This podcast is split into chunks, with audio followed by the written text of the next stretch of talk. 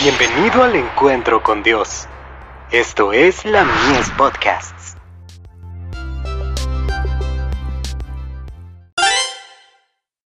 Hijos e hijas de Dios. No mataremos. No matarás. Éxodo 20, verso 13. Todo acto de injusticia que contribuya a abreviar la vida, el espíritu de odio y de venganza, o el abrigar cualquier pasión que se traduzca en hechos perjudiciales para nuestros semejantes, o que nos lleve siquiera a desearles mal, pues cualquiera que aborrece a su hermano, es homicida. Primera de Juan, capítulo 3, verso 15 todo descuido egoísta que nos haga olvidar a los menesterosos y dolientes, toda satisfacción del apetito, o privación innecesaria, o labor excesiva que tienda a perjudicar la salud, todas estas cosas son, en mayor o menor grado, violaciones del sexto mandamiento. Historia de los patriarcas y profetas. Páginas 316 y 317. Algunos sacrifican las obligaciones físicas y morales, pensando que de ese modo encontrarán la felicidad, y pierden al mismo tiempo el alma y el cuerpo.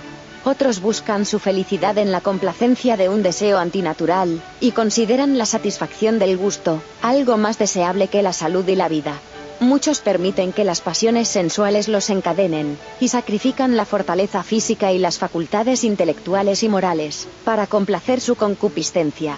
Los tales irán prematuramente a la tumba, y en el juicio se los acusará de suicidio. De Youth's Instructor. Abril de 1872.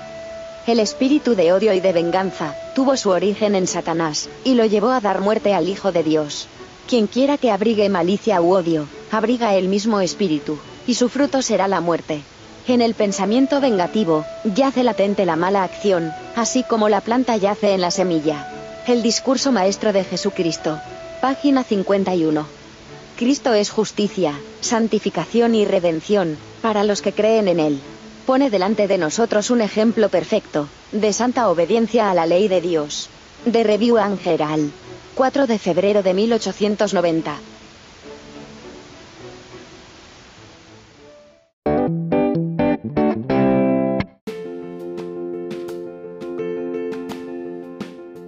Visítanos en www.ministeriolamies.org para más contenido.